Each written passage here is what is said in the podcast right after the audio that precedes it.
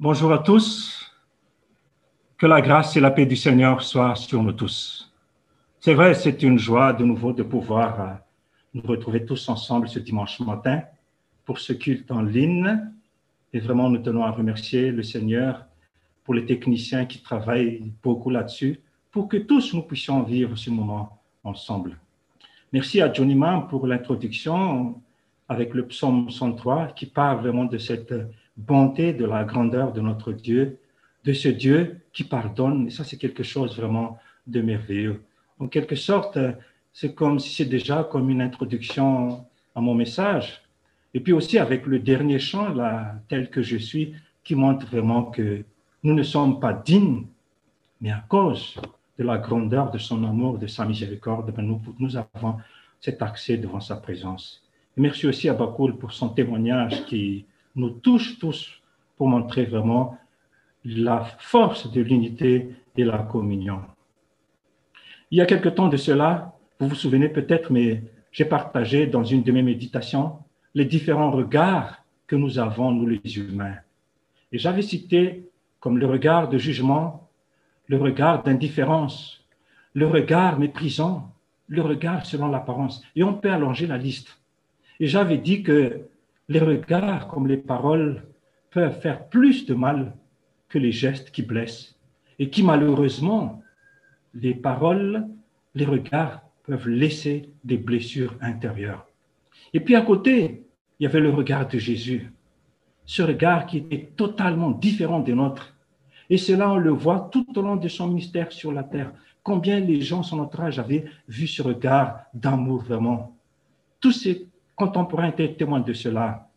Et surtout, ceux qui sont rejetés par la société, ceux qui étaient en marche dans la vie civile, ils ont expérimenté ce regard doux, compatissant et miséricordieux de notre Seigneur. Alors ce matin, j'aimerais continuer sur cette lancée en mettant cette fois-ci face à face à deux regards, le regard des hommes et celui de Jésus. Et ces deux regards se convergent vers une seule personne, c'est-à-dire dans un même texte, dans une même histoire. Alors là, on peut se demander, mais qu'en sera-t-il de cette personne à la fin alors? Eh bien, le texte, le texte nous le dira.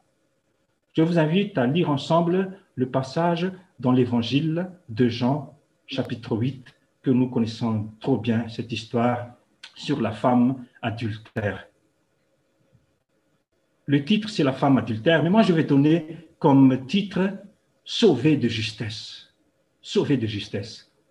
Il est dit, à partir du verset 53 du chapitre 7, puis chacun rentra ses choix. Jésus se rendit au mont des Oliviers. Mais dès le matin, il revient dans le temple et tout le peuple s'approcha de lui. Il s'assied et mit à les enseigner. Alors les spécialistes de la loi et les pharisiens emmenèrent une femme surprise en train de commettre un adultère. Ils la placèrent au milieu de la foule et dirent à Jésus, Maître, cette femme a été surprise en flagrant délit d'adultère. Moïse, dans la loi, nous a ordonné de lapider de telles femmes. Et toi, que dis-tu? Il disait cela pour lui tendre un piège, afin de pouvoir l'accuser. Mais Jésus se baissa et se mit à écrire avec le doigt sur le sol. Comme il continuait à l'interroger, il se redressa et leur dit, Que celui d'entre vous qui est sans péché jette le premier la pierre contre elle. Et puis il se baissa de nouveau et se mit à écrire sur le sol. Quand ils entendirent cela, accusés par leur conscience, ils se retirèrent un à un, à commencer par les plus âgés jusqu'au dernier. Jésus resta seul avec la femme qui était là au milieu. Alors il se redressa et ne voyant plus qu'elle, il lui dit, Femme, où sont ceux qui t'accusaient? Personne ne t'a donc condamné Elle répondit, Personne, Seigneur. Jésus lui dit, Moi non plus, je ne te condamne pas. Vas-y. Et désormais, ne pêche plus. Alors, avant de continuer, une petite remarque quand même qui mérite d'être soulignée. Dans la plupart des versions, et sûrement avec la Bible entre vos mains, le texte sur cette femme qui commence de 7,53 à 8,11 est entre crochets, comme quoi le début de ce chapitre 8 n'était pas dans la plupart dans les manuscrits. Alors, il y a des discussions là-dessus au niveau des commentateurs concernant la place de ce texte. Les uns le placent à la fin du livre de Jean, d'autres le placent après Luc 21, versets 37 et 38. Et justement, écoutez ceci, le début du Jean 8 et la fin du Luc 21, 37, 38, il y a comme une similitude dans les textes. Écoutez ce qu'il dit dans Luc 27, Luc 21, 37 à 38. Pendant la journée, Jésus enseignait dans le temple et il allait passer la nuit dans la colline appelée le mont des Oliviers. Tout le peuple se rendait dès le matin vers lui dans le temple pour l'écouter. Vous voyez cette similitude. Mais je me suis dit, quoi qu'il en soit, je trouve que le texte a sa place ici. Ce texte met en relief un des caractères de Jésus que nous allons découvrir tout au long de ce texte, mais qui va dénoncer aussi les attitudes des religieux? Tout à l'heure, dans le psaume 103, nous avons vu tous les critères, les caractères de Dieu. Eh bien, un de ceux-là que nous voyons ici dans la vie de Jésus. Dans le chapitre 7, lors de la fête des huttes, ou la fête des cabanes ou des tentes, eh bien, les religieux cherchaient tous les moyens pour arrêter Jésus, et cela continue dans le chapitre 8. Mais ici, on peut le dire indirectement. Nous allons y revenir là-dessus. Alors, au fait, pourquoi on donne le titre femme adultère? Et qu'en est-il de l'autre partenaire? À ma connaissance, normalement, un acte d'adultère se fait à deux toujours. Et il me semble que selon le terme juridique, je ne m'y connais pas tellement, mais il me semble que ça tient quand même. N'y a-t-il pas comme un vice de procédure, ou une vice de forme, comme on dit? Où est l'autre partie? Où sont les témoins dignes de confiance? Et surtout, j'appuie ici, est-ce que les témoignages de ces religieux sont dignes de confiance? Et c'est là où je voulais en venir avec les différents regards dans ce texte. Alors nous allons partager en deux parties ce message, le regard des religieux ça veut dire les pharisiens, les scribes et le regard de Jésus. Le point, le regard des pharisiens. Comme dans le texte nous le dit, il est dit que Jésus était dans le temple. Et c'était son habitude de s'y rendre pour enseigner. Mais avant cela, il ne manquait jamais l'occasion de se mettre à l'écart pour prier, pour être en communion avec le Père au mont des Oliviers. Et cela a été soulevé aussi lors des moments des enfants. Après la prière, Jésus est allé rejoindre les disciples. En fait, le mont des Oliviers, c'est un peu comme son lieu de prédilection, si je peux m'exprimer ainsi, pour raffermir sa communion avec le Père.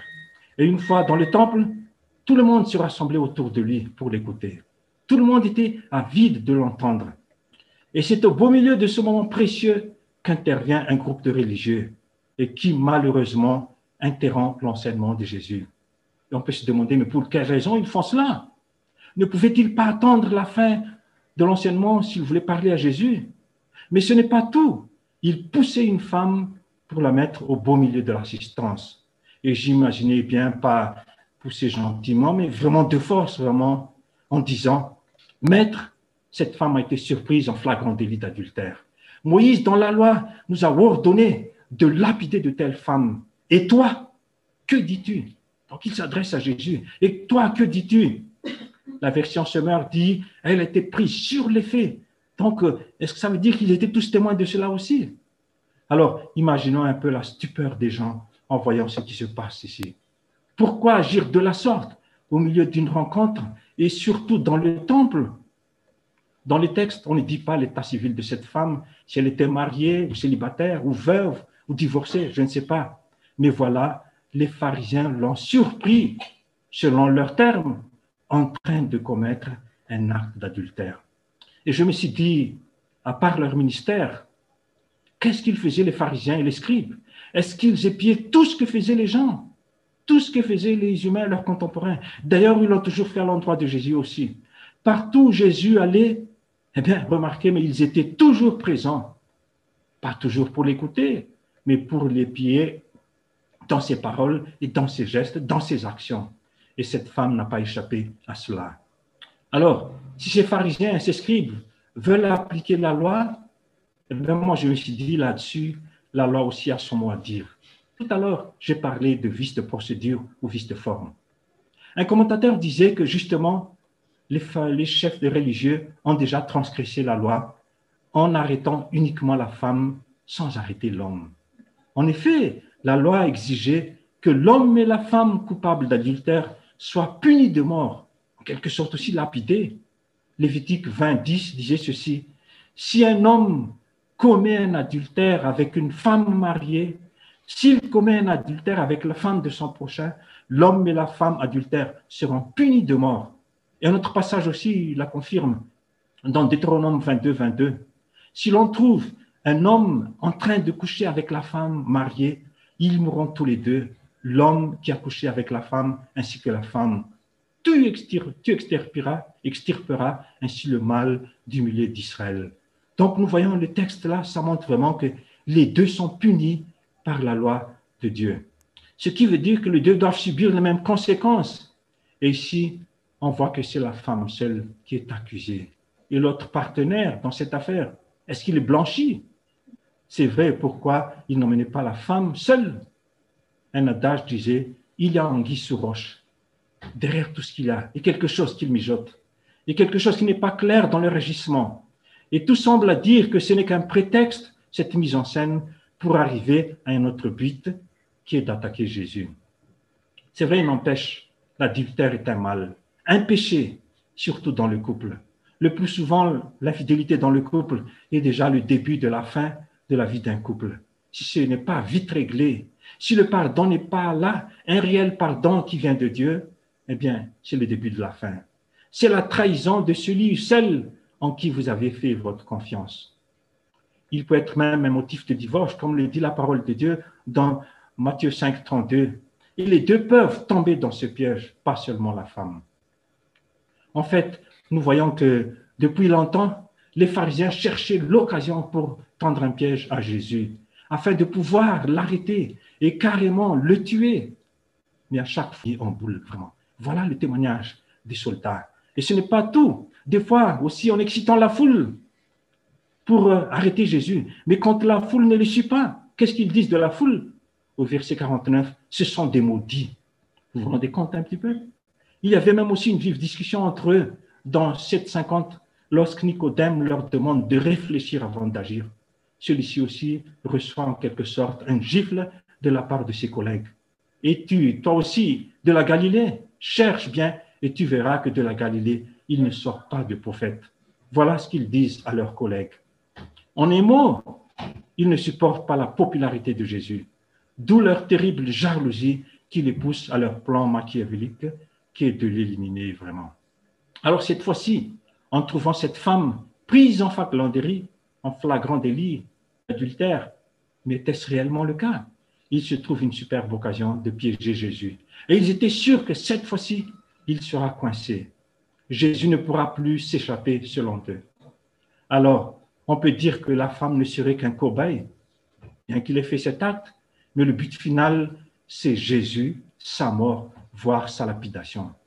Mais remarquez, mais déjà à la fin du chapitre 8 aussi, il y avait un projet de lapider Jésus, mais qui avait échoué. Alors, c'est quoi leur plan? Eh bien, en emmenant cette femme devant Jésus, ils prennent la parole sournoisement. Vous vous rendez compte, imaginez un petit peu dans le temps même de le dire, Maître, cette femme a été surprise en flagrant délit d'adultère. Moïse, dans la loi, nous a ordonné de lapider de telle femme. Et toi, que dis-tu? Imaginons la réaction de la femme en entendant la parole, le mot de lapidation. C'est terrible pour elle. Cette peine de mort prévue dans la loi de Moïse a été interdite par les Romains et eux seuls ont le pouvoir de prononcer des condamnations à mort. Mais cette interdiction empêche-t-elle réellement des lapidations de se produire? Non, bien sûr, bien entendu. Nous avons vu, par exemple, nous avons su qu'Étienne a été lapidé par les grands conseils des Juifs. Et Paul aussi a été lapidé une fois. Et Jésus aussi a failli se faire lapider à la fin du chapitre 8, comme je l'ai dit plus haut. Eh bien, on voit que ces pharisiens, ils en voulaient vraiment, et ce sont, on peut dire même, des religieux très dangereux. Mais revoyons un peu dans leurs paroles. Maître, c'est comme s'ils reconnaissaient toute l'autorité de Jésus, en l'appelant ainsi. Mais ce n'est que façade seulement, de l'ironie même, je dirais, parce qu'ils étaient sûrs que avec l'histoire de cette femme prise en flagrant délit, Jésus serait obligé de donner une réponse maintenant. Et quelle que soit la réponse de Jésus, ben, ils l'arrêteront. Et apparemment, leur théorie tient debout si Jésus répond à leur question. Mais la question qu'on peut se poser, va-t-il répondre? Écoutez ceci. Si Jésus disait qu'elle ne devrait pas être lapidée, eh bien, ils l'accuseront, ils accuseraient Jésus d'enfreindre la loi de Moïse. Plus besoin de témoins là-dessus alors. Ils arrêteront Jésus sur le champ s'il disait qu'il ne devait pas être lapidé. Si Jésus leur disait de l'exécuter, eh ben, il dénoncé aux Romains qui ne permettront pas aux Juifs de conduire leurs propres exécutions, dit dans Jean 18, 31. Mais surtout, et non le moindre, cela ternirait l'image de Jésus devant la foule. Eux qui croyaient qu'il était un homme de bien, juste cette parole d'accorder l'exécution à la femme pourrait briser l'opinion de la foule à l'endroit de Jésus. Il avait prêché sur la vie, sur l'amour. Alors, le voir prononcer la condamnation à mort de cette femme aurait brisé leur image de lui. C'est très facile de laisser la femme endosser toute seule la responsabilité alors qu'il a été parti. Dans pareil cas, l'homme reconnaît rarement ses responsabilités, sauf à quelques exceptions près. Et cela me rappelle un épisode dans la vie de Judas, fils de Jacob, avec Tamar. Vous connaissez cette histoire et je vous invite à le relire dans Genèse 38, mais je vais rentrer un peu là-dessus. Lors d'une de ses virées, loin de, sa femme, de sa famille, Judas s'est rendu à Adoulam, chez un ami Ira. Et là, il trouva une femme qui l'épousa. Et cette femme lui a donné trois fils, Er, Onan et Sheila. Alors Judas prit pour Er, son premier-né, une femme du nom de Tamar. Mais celle-ci à cause de son péché, celui-ci, ça veut dire, dans les textes ne précise pas, l'Éternel le fit mourir. Alors, pour susciter une descendance au défunt, eh bien, Judas demande au second, ça veut dire à Onan, d'épouser la femme de son frère. Mais sachant que cette descendance ne serait pas à lui, eh bien, il s'est soué à terre, dit le texte. Une version en anglais explique bien ce passage en disant ceci. Lorsqu'il a eu des relations sexuelles avec la veuve de son frère, ah ben, il a laissé le sperme se répandre sur les sols, de sorte qu'il n'y a pas d'enfant pour son frère. Et ce qu'il a fait des plus forts à l'Éternel, alors il l'a tué. Nous voyons là la méchanceté d'Éonan, son égoïsme, et qui n'a pas du tout plu à l'Éternel. Alors, suite à ce terrible incident, le texte dit, Judas dit à sa belle-fille, reste veuve dans la maison de ton père, jusqu'à ce que mon fils Sheila soit grand, car il se disait, celui-là aussi va mourir comme ses frères. En fait, il avait eu peur pour son fils, et c'était le seul moyen de l'éloigner de Tamar. Mais une fois que Sheila a grandi, Judas a oublié cette promesse, alors que Tamar ne l'a pas oubliée. Elle attendait toujours cette promesse de Judas. Après le décès de sa femme, Judas se rendit à Timna avec son ami Ira de nouveau, vers ceux qui tendaient ses bétails.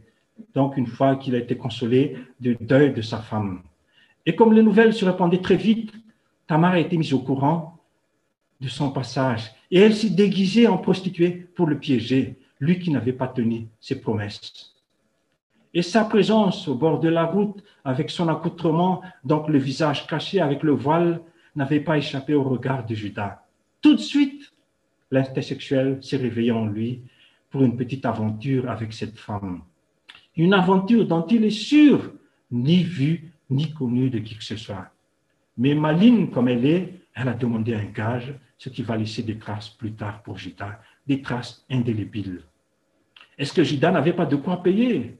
Je ne pense pas. Ou bien il pensait même en donner plus en lui proposant un chevreau de son enclos. Mais voilà que lorsque Judas envoie son ami pour récupérer les gages, il ne la trouve plus il n'y a pas eu de prostituée ici, disaient les gens dans le village. Quand Judas avait entendu le rapport de son ami, il avait l'esprit tranquille, on disait, Ouf, quelle garde qu'elle a. Ne nous exposons pas au mépris. Pour lui, personne n'était au courant de la chose, à part la prostituée. Mais comme elle n'est plus là, l'affaire est close. Une autre version disait aussi, nous ne voulons pas que les gens se moquent de nous. Voilà ce que pensait Judas. Mais est-ce réellement le cas? Peu de temps après, on annonce à Judas que Tamar est enceinte. Samson n'a fait qu'un tour, pris de colère. Il prononce la sentence sans attendre les autorités compétentes pour le dire. Faites-la sortir et qu'elle soit brûlée. Pas de pitié pour elle, aucune pitié pour cette pauvre femme. Tout de suite, c'était l'exécution. On l'a menée dehors. Lui-même aussi, Judas aussi avait oublié sa promesse qui n'a pas été tenue mais pas de sentence pour lui. Personne ne lui prononce le jugement qu'il mérite.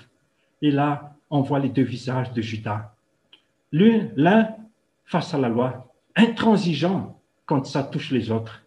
Et l'autre, il étouffe, il honore la loi lorsque ça met en évidence son péché. Voilà les deux visages de Judas. Et c'est là qu'il allait être coincé dos au mur sur ce que va faire Tamar. Ce qui a été fait en cachette va être connu par tout le monde, rassemblé pour assister à la sentence de Tamar, mais qui allait être mis au courant sur ce qu'avait fait Judas dans, la cachette lors d'une de ses périples. Quel revirement vraiment.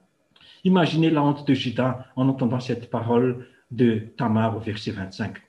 C'est de l'homme à qui ces objets appartiennent que je suis enceinte. Elle ajouta, reconnais donc à qui appartiennent ce sceau, ce cordon et ce bâton. Eh bien, chers amis, j'imaginais bien la sueur froide qui dégoulinait le front et les tempes de Judas. Il est au pied du mur maintenant, il ne peut plus renier, il ne peut plus éviter la honte. Il a bel et bien un acte d'adultère. Est Tamar seule la fautive? Et c'est là où sa réaction mérite d'être soulignée. Et j'aime bien ce qu'il dit, au moins il reconnaît ses fautes. Elle est moins coupable que moi, puisque je ne l'ai pas donné à mon fils Sheila. Le tort est partagé, mais plus pour lui. Waouh, voilà ce que pense Judas. Dans la Bible française courante donne ceci. Judas reconnaît les objets et déclare, elle a respecté la loi mieux que moi. Voilà ce que dit Judas. Sans cela, eh bien, le péché de Judas serait passé inaperçu et aurait subi une mort certaine. Voilà un exemple qui montre que le péché est partagé. Et je tenais à le dire pour montrer vraiment cet épisode, dans cet épisode, c'est le couple qui est fautif dans cela. Mais revenons maintenant à Jean 8. Va-t-elle être lapidée? Imaginons la peur en cette femme. Alors, face à, à leur question, que va dire Jésus? Ce qui nous amène au second point, le regard de Jésus. Vous savez, avant que les pharisiens, les scribes ouvrent leur bouche, Jésus savait déjà ce qu'ils mijotaient dans leur tête. Et à plusieurs reprises dans la Bible, on découvrait cela. Jésus voyait déjà tout ce qu'ils pensaient dans leur tête, dans la tête des gens même, pas seulement des religieux. Alors, après leur première question, Jésus ne répond pas, mais baissa la tête, baissa le regard et écrit par terre. Alors il mettait la pression sur Jésus. Quelle est ta réponse? Ta réponse, Jésus. Finalement, Jésus a répondu à leur attente. Et il s'est redressé et dit, que celui d'entre vous qui est sans péché jette le premier la pierre contre elle. Que celui d'entre vous qui est sans péché jette le premier la pierre contre elle. C'est une réponse qu'il ne s'y attendait pas du tout. Il se baissa de nouveau après cette déclaration qui mettait cette fois-ci la balle dans les camps des religieux. Ils étaient tous dans l'embarras après cette parole de Jésus. Et oui, chers amis, la parole de Jésus, la parole de Jésus est une parole qui ne laisse personne indifférente. La parole de Jésus est une parole qui pénètre au très fond de chacun et qui va apporter son effet. C'était le silence glacial. Et le comble, il ne pouvait plus redire Quelle est ta réponse ben, Il a déjà donné sa réponse. Non seulement c'était un moment glacial, mais aussi tendu la parole de Dieu fait son œuvre dans le cœur de chacun. N'est-ce pas ce qui est dit dans Hébreu 4.12 quand il dit à ce propos, en effet, la parole de Dieu est vivante et efficace, plus tranchante que toute épée à deux tranchantes, plus pénétrante jusqu'à séparer âme et esprit, jointure et moelle. Elle juge les sentiments et les pensées du cœur. Aucune créature n'est cachée devant lui. Tout est à nu et découvert aux yeux de celui à qui nous devons rendre compte. Je pense que quelques-uns se sentaient vraiment visés par cette parole de Jésus. Si personne n'avait osé lancer le premier la pierre, c'est que chacun se sentait mis à nu face à cette déclaration de Jésus. Chers amis, ne soyez pas choqués, c'est ce que je vais dire, puisque je vais en donner la raison après.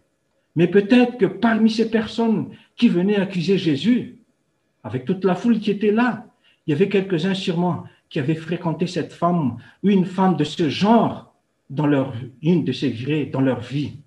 Qui sait? Pourquoi je dis cela? Eh bien, figurez-vous, mais une fois, j'ai vu un article qui m'a mis froid dans le dos. C'était l'interview d'une prostituée faite par un journaliste et cela s'est passé en Angleterre. Alors, elle a fait cette déclaration comme quoi ses clients sont issus de toutes les couches sociales, y compris les hommes d'église. Vous vous rendez compte un petit peu? C'est pour dire que personne n'est à l'abri de ce péché qui est l'adultère. Personne ne peut échapper à cela. Donc nous devons tous veiller à cela. Ici, sans que Jésus dise quoi que ce soit, touché dans leur conscience. Ça veut dire que la parole de Dieu est entrée dans leur tête, dans leur cœur. Et chacun s'est senti visé vraiment et se retirer petit à petit pour qu'il n'y ait plus personne pour condamner la femme. Tous se sentaient visés et avaient honte d'accomplir leur plan diabolique. Tout le monde avait honte de jeter le premier la pierre. Et si quelqu'un osait jeter le premier la pierre, ben il disait à tout le monde qu'il était sans péché et pourtant ce n'était pas le cas. Il ne pouvait pas dire cela. Paul nous dit que tous nous sommes des pécheurs. La seule personne présente ce jour-là qui aurait pu jeter la pierre, le premier la pierre était, eh bien évidemment, c'était Jésus lui-même, parce que lui, il était sans péché. Maintenant, tout le monde est parti. Quel serait son jugement? Quel serait le jugement de Jésus? Tout d'abord, Jésus a arrêté d'écrire sur le sol et s'est redressé en s'adressant à la femme. Où sont tes accusateurs? Personne ne t'a condamné. Personne, Seigneur, fut la réponse de la femme. Et Jésus de continuer, moi non plus, je ne te condamne pas. Va et ne pêche plus. Moi non plus, je ne te condamne pas. Va et ne pêche plus. Voilà la réponse de Jésus qui renferme tout un enseignement vraiment. D'un côté, pas de condamnation, mais de l'autre, appelle à une nouvelle vie, en quelque sorte, acquitter la vie du péché.